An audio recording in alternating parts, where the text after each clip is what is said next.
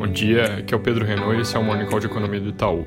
Começando pelo lado internacional, a Europa segue naquele quadro de dados mostrando queda forte em abril, mas confiança mostrando melhores em maio e junho. Dessa vez foram exportações que caíram em abril na Alemanha, enquanto a confiança subiu em maio na França.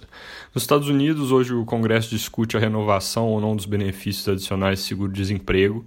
Parece que tem alguns republicanos hesitando em renovar esse estímulo, porque o mercado de trabalho já mostrou números fortes na semana passada, então ele não seria tão necessário mas nossa leitura é que em ano de eleição esse conservadorismo vai acabar durando pouco tempo. Tem também alguma discussão nos jornais por lá de que o Banco Central pode acabar entregando menos estímulo na reunião de amanhã, também por causa dessa surpresa positiva com os dados de geração de emprego, mas nossa opinião é que isso não altera a expectativa de que o Fed anuncie novas medidas, entre elas a expansão do programa de compra de ativos.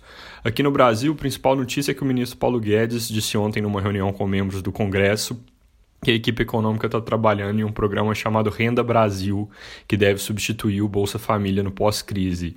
Ele não deu detalhes, mas disse que o escopo do programa vai ser mais abrangente que o atual, aproveitando ali do cadastramento de trabalhadores informais que aconteceu no pagamento do Corona Voucher para expandir a base.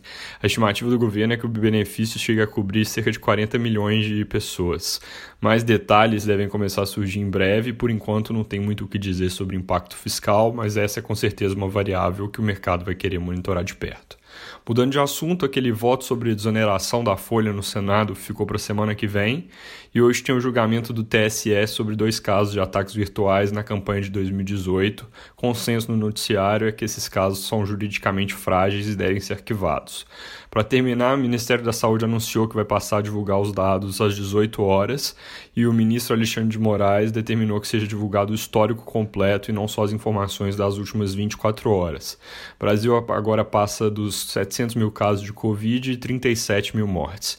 Região Sudeste ela vem mostrando uma evolução mais lenta de novos casos e novas mortes, com ambos dados desenhando meio que um platô no estado de São Paulo, algo que pode ser positivo.